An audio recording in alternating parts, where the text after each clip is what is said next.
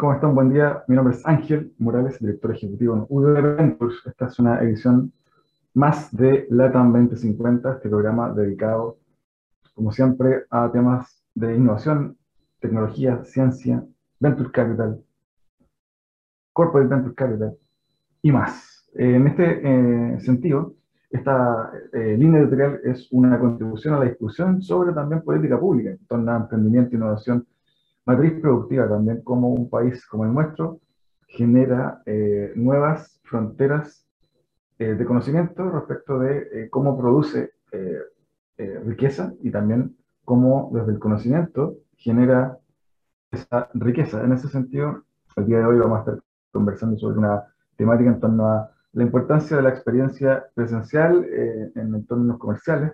En este sentido nos va a acompañar Rodrigo San Martín para contarnos en la eh, vuelta al mercado de eh, Swatch, el, el, sistema de los relojes Swatch, ustedes ya conocerán. Así que no se despeguen de la TAM 2050. En unos breves minutos después de esta pausa musical, volvemos con Rodrigo San Martín de Swatch. Divoxradio.com. Codiseñando el futuro.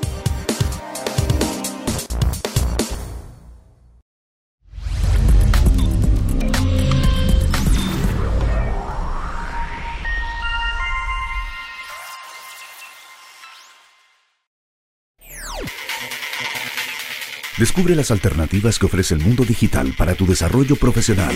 Marketing digital, análisis de datos, ciberseguridad, cloud computing y mucho más. Todos los miércoles a las 17 horas junto a Catalina Becio y sus invitados. Solo por divoxradio.com.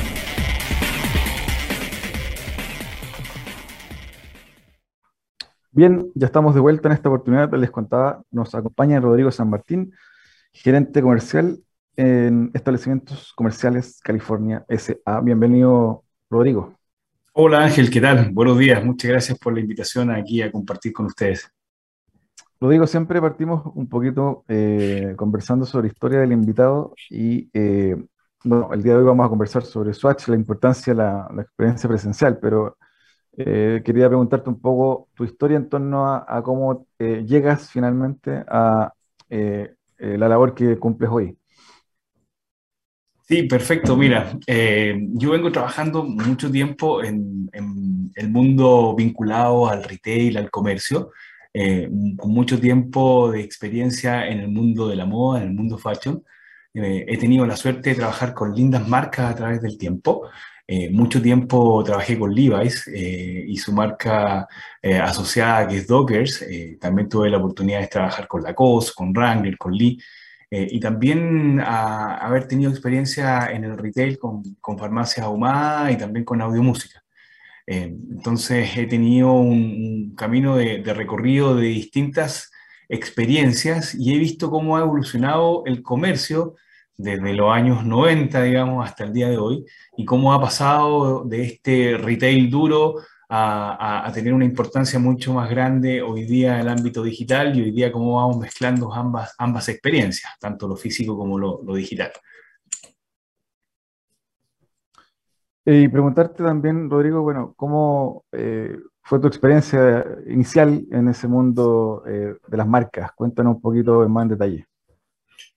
Sí, mire, siempre he estado vinculado al mundo, al mundo comercial de las marcas. Trabajar con marcas muy lindas, digamos, eh, es muy lindo, porque las marcas tienen un, un, ADN y ese ADN y, esa, y ese espíritu de marca se tiene que bajar a, a los mercados locales. Generalmente las marcas internacionales piensan mucho a nivel global, eh, pero uno es el encargado de poder llevar esa globalidad al ámbito más local. Eh, y poder ajustarlas, digamos, a la realidad nacional, poder ajustarlas a, lo que pasa en, el mercado de uno, en el mercado más, cercano.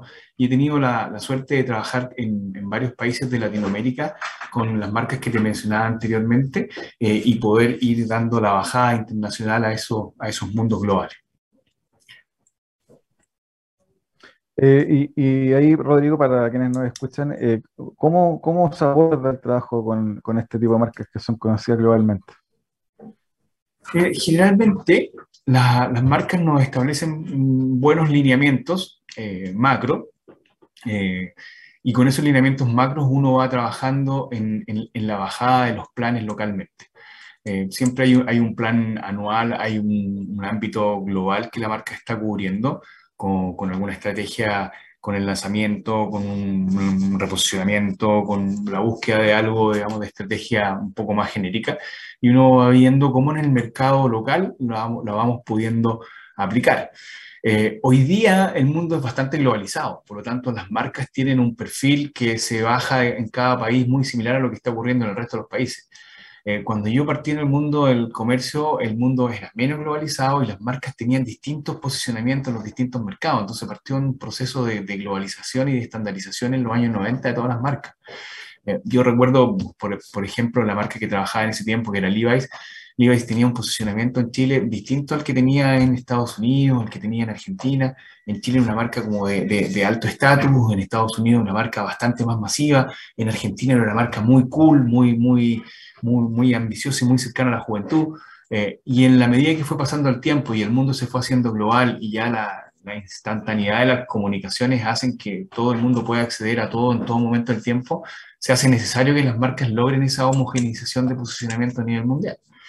Em, entonces, cuando uno va recibiendo este, este ámbito general, este, este alineamiento general, le va dando la, bajada a nivel local. Yo diría que hoy día es incluso un poco más, más simple en, ese sentido de, tener homogeneidad en, todos los países donde las marcas van trabajando.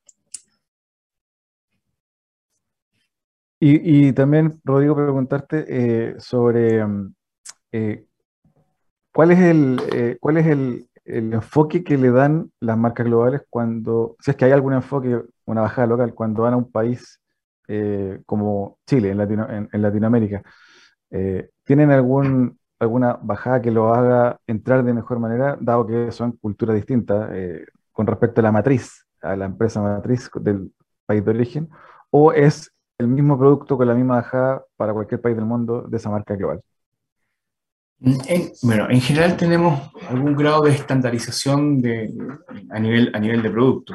Eh, en el caso de Swatch, por ejemplo, que es la marca que vamos a, hablar hoy día, eh, si bien hay un, hay un estándar mundial eh, establecido, igual es una marca que te permite customizar algunos productos a, a, la realidad local. Y pueden existir colecciones de relojes que pueden estar inspiradas en determinados temas de cada uno de los mercados en los cuales vamos trabajando. Ah, hay otros mercados, hay otros productos que no te permiten tener esa, esa facilidad de poder ir, customizando un poco el producto. Eh, y, y, en el caso de otras, de otras marcas otros productos real, hay un ajuste por completo, digamos, a cada una en la realidad local. Va a depender un poquito de la industria que uno, que uno esté, esté hablando. Lo que sí hoy en día, como, como te decía anteriormente, la estandarización es cada vez mayor, por lo tanto la homogenización de las líneas de producto es, es bastante estable hoy día puedo comprar un producto a través de, un portal de comercio electrónico en cualquier país del mundo prácticamente y me va a llegar aquí. Entonces hoy día las marcas son cuidadosas de poder tener esa, homogeneidad de, oferta. Eh, sin embargo, cuando te encuentras con una marca como Swatch, que tiene un nivel de flexibilidad grande y donde valora también la cultura local y te permite poder desarrollar una, colección eh, específica de productos inspirada en algo local, eh, tremendamente entretenido y tremendamente desafiante. Te voy a comentar también que me tocó ver un documental en Netflix, eh, se llama En el Blanco, sobre, sobre la marca Abercrombie, Abercrombie y Fitch, eh, la ah, marca norteamericana. Sí. tuvo una, una, eh, una, polémica porque finalmente era una marca de finales de los 90, inicio de los 2000, que prosperó en base a un modelo como de, exclusividad o exclusión en Estados Unidos, donde contrataban eh, en la tienda personas que eh, fuesen blancas con ciertos patrones y, luego tuvieron un gerente, eh, me contaban en el, documental, de inclusión, que, era, que era de color, de color y, y, ese gerente al final, bueno, trató de modificar algo la cultura. Esa, te, te, te, pasó en algún minuto en esta, con el trabajo con estas marcas más globales, para el caso chileno, que, que también tenían un patrón, trataban de buscar un target específico de cliente, eh, ¿cómo, ¿cómo, lo viste en esa época cuando estos temas no eran temas? Porque estos temas de diversidad e inclusión eh, son relativamente recientes. Son relativamente recientes. Yo me acuerdo el caso de Chromie Fitch, que cuando tú incluso visitabas una tienda, eh, en, la entrada de la tienda habían prototipos de, de, hombres y de mujeres eh, bonitos, digamos, con el prototipo de belleza, digamos, que se imponía, digamos, en esa, en esa época, eh, invitando a la gente a, entrar a, la tienda, claramente hoy día eso está absolutamente out de lo que estamos hablando en este mundo de, inclusión. He tenido la suerte de trabajar en marcas donde la inclusión ha sido parte de sus valores.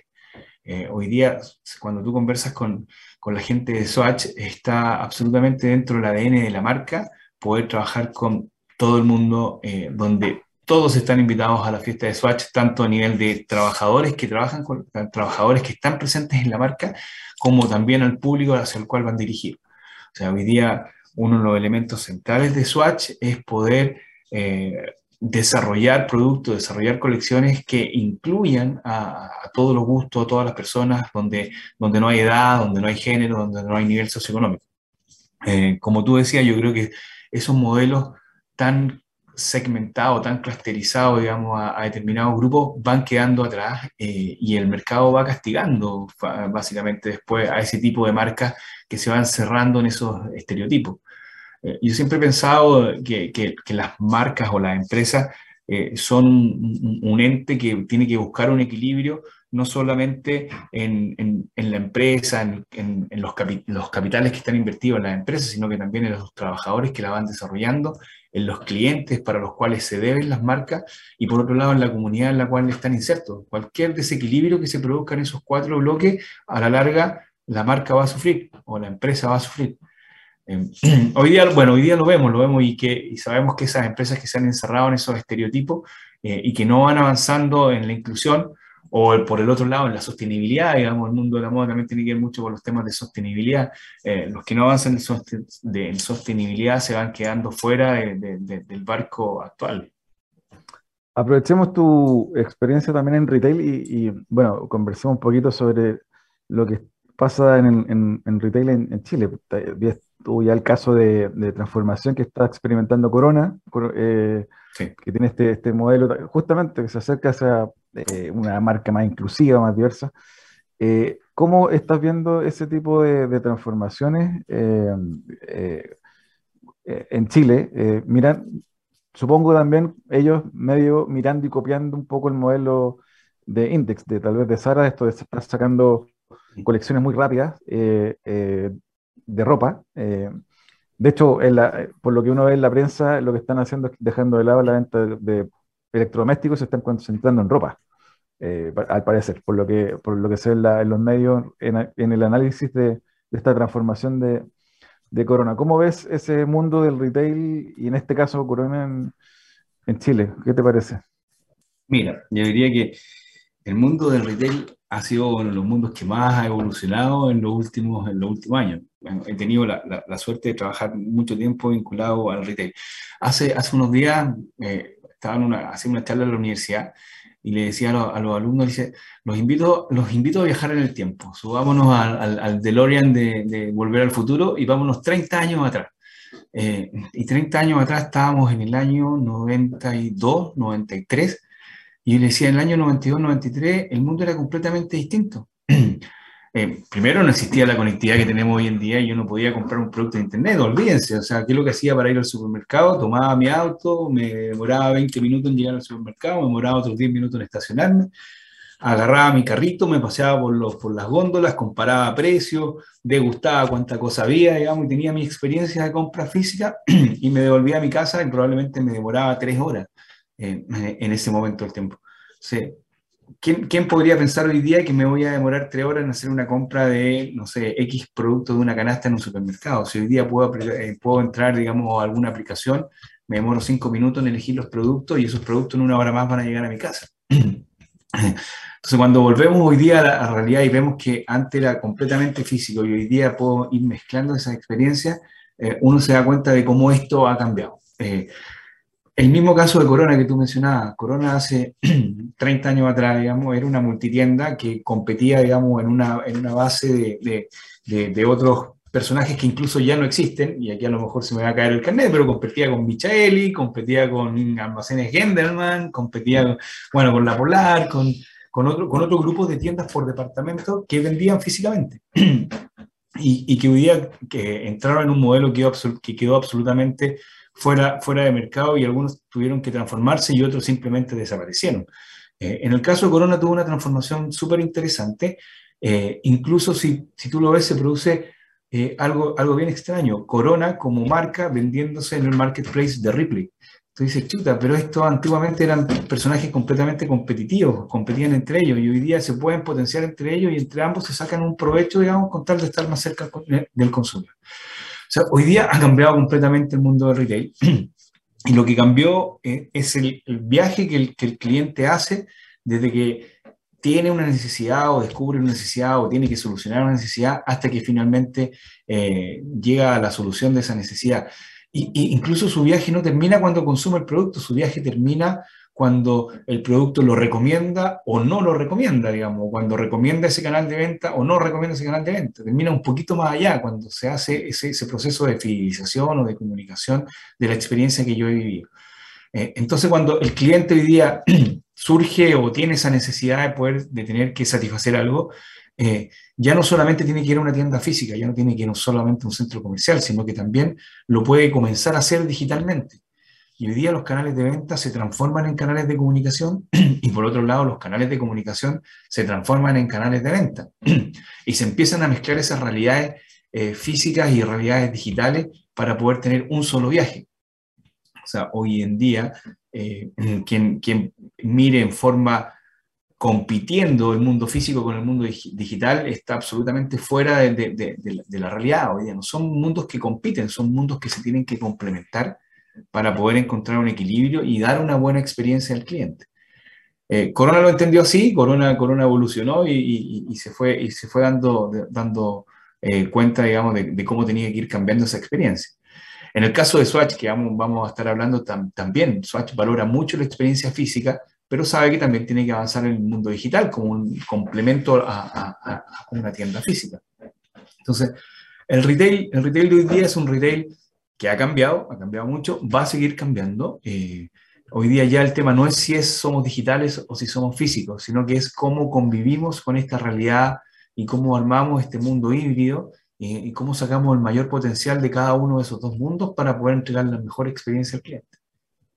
Sí, ahí para, para concluir este primer bloque te, quería preguntar sobre también otra eh, eh, iniciativa interesante que me tocó revisarla hace, hace poco. Lo, vi ahí una página web de Mango, de la, de la empresa de, de ropa, de, de, locales de, de ropa de, moda, mm. y tienen una, un área que eh, denominan Startup Studio, que es una, una especie de, de área donde crean o fabrican nuevas eh, producto, nuevas marcas. Eh, dicen ellos, es, una, es un compromiso, Mango, eh, Mango Startup Studio es un compromiso real para acelerar las startups que cambiarán la industria. Esta, bueno, esta lógica que se da en otras empresas también, que empresas corporativas se vinculan con emprendedores o, startups, ahora lo comienzan a hacer también marcas de moda. ¿Qué te parece o cómo ves o cuánto ves de valor en ello, en que marcas de moda, de, ya sea de ropa, de relojes, de, u otros zapatos, etcétera, se vinculan también con, con, emprendedores para el desarrollo o de nuevas marcas o de nuevas líneas de productos,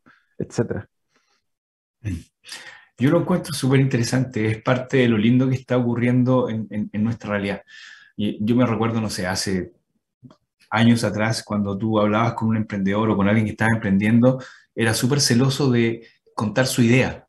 Eh, no, la idea me la van a robar si yo la cuento, o, me la pueden copiar rápidamente, o alguien se puede adueñar del concepto. Hoy día cuando tú hablas con un, emprendedor de verdad, digamos, de los que, de los que van generando una buena huella en, el camino, eh, es todo lo contrario. Generalmente van compartiendo su, emprendimiento, van compartiendo su idea, cosa de irse nutriendo de, la experiencia y de los comentarios que le va haciendo su entorno, su entorno cercano. Eh, esto lo veo como algo, algo también en la misma línea. O sea, si hay, un concepto lindo hoy día también es la colaboración. Yo creo mucho en la colaboración eh, y creo que hay muchas marcas que sí lo entienden y sienten que en estos modelos donde invitan a determinados eh, emprendedores a complementar su servicio, a complementar su producto eh, y a vivir una experiencia o, que ayudan a crear una mejor experiencia a los clientes en ese modelo de colaboración, de cooperación, es súper positivo. Yo, lo, yo lo, veo, lo veo bien, lo veo bueno, lo veo que es algo que va a crecer eh, y marcas, marcas más innovadoras son las que van a llevar la batuta, digamos, en, en, esa invitación, pero yo creo que rápidamente se van a ir sumando otros otros ejemplos al de Mango que tú me estás comentando. Rodrigo, te quiero invitar a una pausa. Vamos a volver a conversar sobre el caso de Swatch y eh, de eso y más al regreso de esta breve pausa musical. Perfecto. No te quedes fuera. Conversaciones de futuro para Latinoamérica. Latinoamérica. Cada martes y jueves a las 9 de la mañana en Latam 2050 con Ángel Morales. Somos divoxradio.com.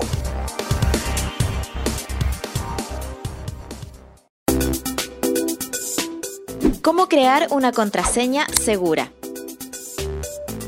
La seguridad en Internet es muy importante. Tus correos, tus redes sociales, tus juegos online.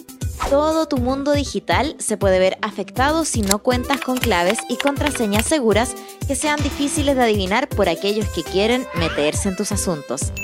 Es por eso que aquí te daremos algunos tips para crear una contraseña segura y hacerle la vida difícil a los ciberdelincuentes. Comienza con una frase fácil de recordar. Puede ser una cita o palabras que te sean familiares.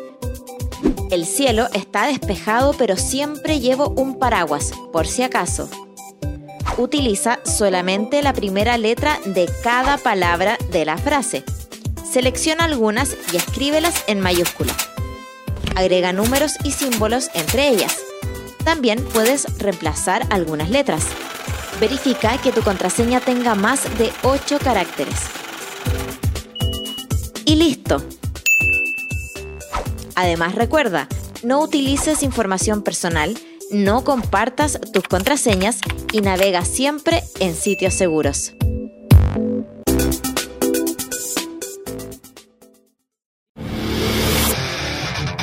Si quieres descubrir el valor de las ciencias de la computación en el desarrollo de los niños y jóvenes, no te puedes perder. Día Cero. Día Cero. Todos los jueves a las 18 horas, junto a Belén Bernstein y sus invitados. Día Cero. Bien, seguimos para conversar con Rodrigo San Martín. Rodrigo, bueno, eh, te toca hoy liderar la marca Swatch eh, en Chile cuentan un poquito, eh, yo me acuerdo y hace un montón de años atrás, eh, no soy tan viejo, pero, pero tenía menos años y, había unos modelos bien interesantes, alguna creo que tuve uno, porque claro, tenían toda una, lógica de, una marca cercana a, algo fresco, deportivo, novedoso. Y, bueno, y luego no se supo un poco tanto de ella y, y tal vez eh, cuéntanos un poco de cómo lo están eh, retomando este, esta incursión de, esta conocida marca en, el mercado chileno. Perfecto, mira, te cuento. Yo creo que eh, siempre es bueno separar, hay, hay marcas que son marcas que, están de moda y después desaparecen. tú mencionaste una, una, en el primer bloque, digamos, hablábamos de, de Abercrombie Fitch, una marca que tuvo un boom gigantesco eh, y hoy día no tiene ese boom que lo, tuvo en su momento. Eh, eh, hay una diferencia entre estas marcas que están de moda y las marcas que trascienden. aquí estamos hablando de Swatch, que Swatch es una marca que, que trascendió y está trascendiendo, o sea, es una marca que va haciendo historia y que se va quedando enraizada de distintas formas, que es lo que te, te, voy a comentar. Sí, para armar un poco de contexto, hay que entender de que Swatch es una marca suiza. Eh, los suizos inventaron los relojes, o inventaron la relojería, o son los grandes relojeros del mundo. Eh, y después, en algún momento de la historia, aparecieron los japoneses y, hicieron una revolución con el reloj digital y, le movieron el piso, digamos, al mundo de la relojería. Entonces, eh, el mundo suizo tuvo que reaccionar de alguna forma con distintas innovaciones y una de las formas que reaccionó fue con Swatch como marca, donde donde ya no solamente existe la posibilidad de tener un reloj para poder ver la hora, digamos. Swatch es mucho más que la funcionalidad de ver la hora, sino que viene siendo un elemento complementario, viene siendo un accesorio, viene siendo algo que te ayuda a complementar tu outfit, pero también a su vez te ayuda a expresar lo que, lo que tú eres, lo que a ti te gusta, etcétera, etcétera, como un buen elemento más vinculado al mundo fashion, no solamente al mundo, al mundo relojero. entonces Swatch surge, digamos, como respuesta a, esta incursión del reloj digital en el, en el mundo y empieza a encontrar un espacio tremendamente distinto. ¿Por qué? Porque su innovación es siempre estar cambiando, siempre es entregar algo nuevo, siempre es entregar algo que va cambiando, algo que tiene alguna motivación, algo, cultural, algo deportivo, algo que tiene que ver con las raíces de, la marca, pero por otro lado va tomando cosas que van ocurriendo contemporáneamente. Eh, esa es la gran gracia de Swatch, que se va moviendo constantemente con el tiempo. Entonces, llegó a enraizarse en una cultura relojera clásica, a, mover el piso y a decir, yo te estoy entregando un elemento que tú puedes trabajar y tú puedes usar y tú puedes eh, complementar tu outfit en distintos momentos del tiempo. Eh, entonces eso creó una cultura nueva del mundo de, la relojería y hoy día es muy fácil encontrar a los Swatch lovers o a la gente que, que, se metió en la marca y que continuamente se va volviendo a comprar un Swatch y va guardando su colección dentro del tiempo. Por ejemplo, yo tengo un Swatch que es del año 2000 eh, y también soy un poco, a lo mejor más viejo que tú, Ángel, digamos, pero, me lo compré porque era de los Juegos Olímpicos del año 2000. Y era una colección que estaba inspirada en los Juegos Olímpicos, me gusta mucho el deporte, por lo tanto, para mí era valioso tener un reloj de esos Juegos Olímpicos que significaron X cosas. Eh, hoy día, cuando, cuando vemos a, a, Swatch lanzando sus colecciones, se va inspirando tanto en temas culturales como en temas deportivos, siguiendo dos, dos, dos líneas de, de, acción y, y, y, por otro lado con cultura popular. Entonces, me voy al semestre anterior. El semestre anterior, eh, Swatch estuvo trabajando en una, con una colección inspirada en el MoMA. Ah, en el MoMA, varias obras que están exhibidas en el MoMA las llevó a un reloj. Eh, y, en el fondo trajo el arte contemporáneo que hoy día está en Nueva York y lo trajo a la, a la relojería. Pero paralelamente eh, tuvo una colección de peanuts, con Snoopy, con Charlie Brown, digamos que muy, muy lúdica en ese ambiente y quien le gusta, digamos, esa, ese, ese, tipo de tunes eh, sintió la motivación de poder acercarse a la marca. Entonces va llegando de distintas formas al tema. Y cuando le damos la bajada acá en Chile, eh, hoy día estamos relanzando Swatch en Chile, decimos relanzarlo porque eh, California, la empresa en la cual yo trabajo, tomó la representación de Swatch recién hace algunos meses, después de un tiempo de que la marca dejó de estar en Chile. El antiguo representante se retiró del mercado hace dos años aproximadamente y Swatch dejó de hablar acá en Chile. Entonces nosotros la estamos relanzando hoy día. Eh, y con la apertura de la primera tienda en el Costanera Center como hito, digamos, de llegada de la, de, la, de la, marca Swatch, la primera bandera que pone Swatch acá en Chile nuevamente en esta nueva generación. Eh, y a su vez celebrando otro hito cultural que Swatch eh, está lanzando a nivel mundial, que es una colección inspirada en el Centre Pompidou, que es un, un gran complejo de arte contemporáneo en París, eh, el semestre pasado fue Nueva York, este semestre es París, y toma distintas obras de arte que están exhibidas en Pompidou para poder llevarla a una colección de seis relojes que hoy día están exhibidos en esta tienda. Entonces estamos iniciando este camino con, con, Swatch eh, eh, para poder celebrar, digamos, los valores de la marca acá en nuestro mercado, la llegada acá en Chile. Eh, Rodrigo, ahí también eh, preguntarte sobre la eh, opción, o tal vez ya está, pero te lo pregunto, la, de, la opción de entrar en el mundo también de los relojes digitales, dado que está tan, tan, tan de moda, sobre todo para deportistas, ya que lo mencionaste. ¿Tienen algo en esa línea? ¿Ves que pueda salir algo en torno a ello en el futuro? Mira, siempre, sí, siempre, van, siempre Swatch va a ir encontrando formas de poder generar innovación. Eh, hoy día, por ejemplo, hace algunos años atrás, todavía no disponible en Chile, lamentablemente, pero Swatch lanzó un, reloj, una colección de relojes que la puedes transformar en un medio de pago. Y, eh, está conectada a, tu tarjeta de crédito, puedes pagar con tu reloj. Tu reloj lo pasas por la máquina de Transbank y, y queda la transacción realizada. Esa es una gran innovación en el mundo de, de, los smartwatches, de la relojería, que Swatch la tiene presente en varios países del mundo. En Chile todavía no, por temas de, de, convenios bancarios y ese tipo de cosas que tenemos que ir solucionando a través del tiempo. O en su momento, hace muchos años atrás, antes de que los relojes de smartwatch fueran un, gran boom en nuestro país, Swatch ya tenía un reloj que conectaba la mensajería de texto de tu celular con, con la relojería. Eh, entonces va buscando siempre mecanismos de, de, innovación para poder, para poder llegar a, los consumidores.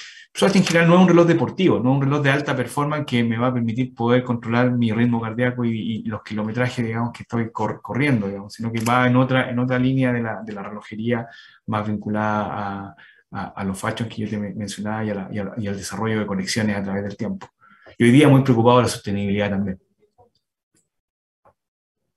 preguntarte también en torno a eso, a lo que comentaste recién, eh, ¿cuáles son los desafíos de, Swatch para, para, el mercado local? ¿Qué se viene? Eh, ¿Cuáles son los, eh, los objetivos que se están planteando como, como empresa distribuidora en este proceso de, relanzamiento de Swatch en Chile?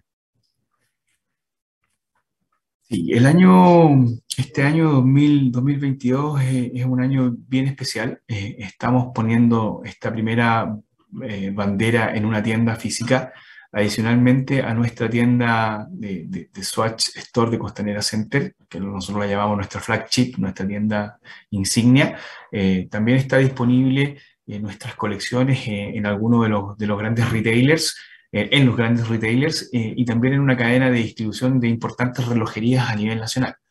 Eh, adicionalmente a eso, también tiene su presencia digital a, través de, nuestro sitio multimarca de relojería que se llama 1234, www.1234.cl. Eh, ahí también encuentras la colección Swatch.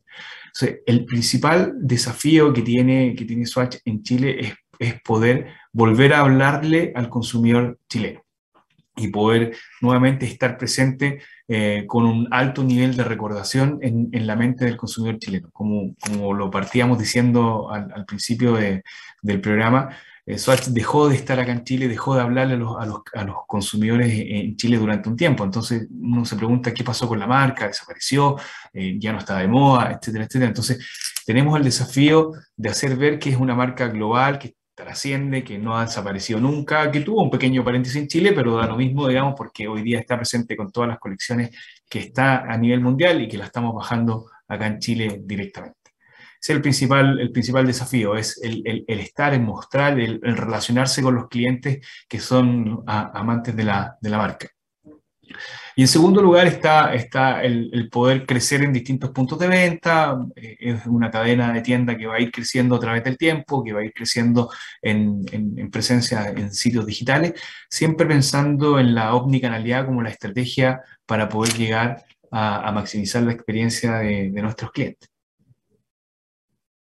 Eh, Rodrigo, te quiero pedir para ir cerrando si nos puedes hacer eh, también una recapitulación de este proceso de, de, posicionamiento de la marca Swatch en Chile y te, pido también si nos puedes comentar eh, y recomendar un libro para quienes nos escuchen. Ah, perfecto, perfecto. Bien, eh, mira, mm, nosotros somos una empresa que se llama Establecimientos California, eh, la decimos cariñosamente solo California. California se dedica al mundo de la rojería y, y, uno de, de, sus marcas icónicas hoy en día es Swatch. Swatch viene volviendo a Chile después de estar de un periodo de dos años donde no hubo operador local. Eh, somos representantes de la marca a, nivel local y somos los encargados de poder bajar la estrategia global de la marca acá, acá en Chile. Swatch es una marca muy linda que hoy día trasciende a nivel mundial, que ha cambiado el mundo de la relojería en los últimos 30, casi 40 años. La marca nace en el año 83, el próximo año vamos a, cumplir 40 años como marca a, nivel mundial, así que ahí esperamos celebrarlo con todo también, incluyendo al mercado chileno en esta, en esta celebración.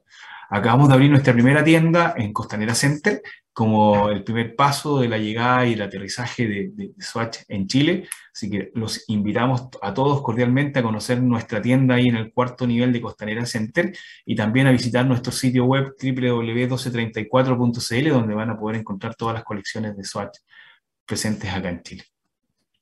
Y un, libro, un libro, eh, me atrevería a, comentarte dos, dos, dos libros. Uno, uno, que tiene que ver un poco con lo que hablaba en el primer bloque de, de, atreverse a hacer cosas y de, y, y de, la experiencia. Hay un libro que a mí me gusta mucho que se llama Cómo funciona la música, de David Byrne. Eh, David Byrne es, el líder de Talking Head. Eh, y en ese libro va, va, contando su experiencia y su relación con la música y cómo, y cómo él siente la música y cómo la lleva a un escenario para poder transmitir un determinado mensaje. Es, muy, es muy entretenido, digamos, y, creo que aporta mucho este concepto de cómo construye una experiencia del cliente, aquí en este caso a través de la música, cómo construyo yo la relación con mi público siendo, siendo un músico.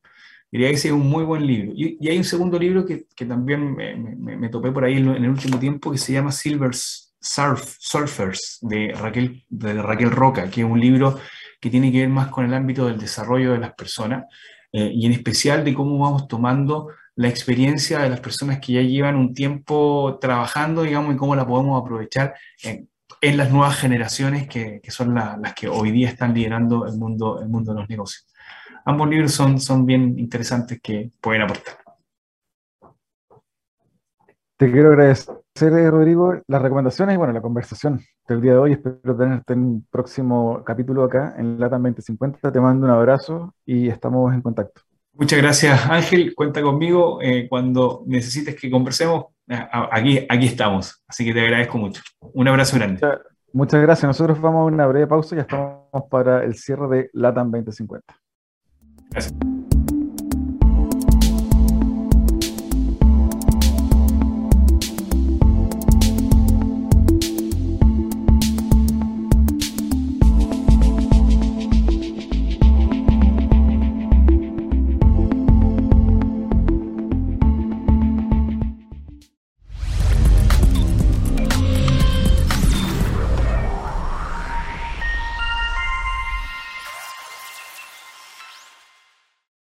La lengua más hablada de Chile es el español. Sin embargo, si queremos un país más desarrollado, con un futuro más luminoso, con más oportunidades para todos, necesitamos hablar otro idioma. El lenguaje digital. Y nuestros niños y niñas deben empezar a aprenderlo ya. Por eso en IDEO Digital estamos trabajando para instalar las ciencias de la computación en las escuelas de Chile Infórmate más en ideodigital.cl y suma a tu escuela ahora.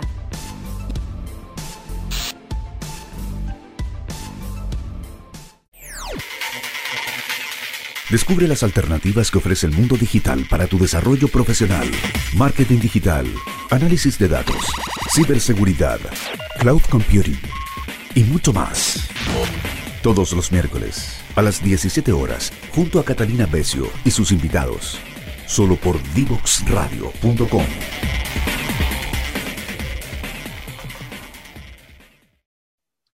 Bien, ya estamos para el cierre de esta edición del día de hoy de LATAM 2050. Estuvimos conversando sobre posicionamiento de marcas en el eh, mercado local. Marcas eh, eh, conocidas como Levi's le tocó a nuestro invitado posicionar en Chile y ahora le toca posicionar a Swatch o relanzar Swatch, esta marca de relojes, Em, icónica de hace muchos años, al cual eh, en mi caso tuve acceso a tener uno en su oportunidad y, claro, eh, estuvo desaparecido del mercado local, como nos contaba nuestro invitado, dos años y en este minuto ya eh, abrieron un local en Santiago y están reposicionando, relanzando la marca en Chile. se trata de Rodrigo San Martín, quien a través de eh, esta distribuidora California están en el proceso de relanzar, reposicionar la marca de Swatch en Chile y hablamos también de tecnología, moda, innovación. Eh, este, este proyecto Mango Startup Studio de, la cadena de, moda Mango, eh, que tiene locales también y, sus prendas en, en nuestro mercado, cómo ese tipo de empresas también está inventando modelos nuevos para vincularse con startups, con emprendedores, para desarrollar o crear nuevas marcas o nuevas líneas de eh, ropas. Así que espero que hayan disfrutado esta edición del día de hoy. No me despido sin antes eh, comentarles que nuestras redes sociales están disponibles para ustedes. Twitter, LinkedIn, Facebook, Instagram, etcétera, y obviamente www.divoxradio.com para que puedan revisar cuando ustedes gusten las ediciones anteriores de este su programa LATAM 2050.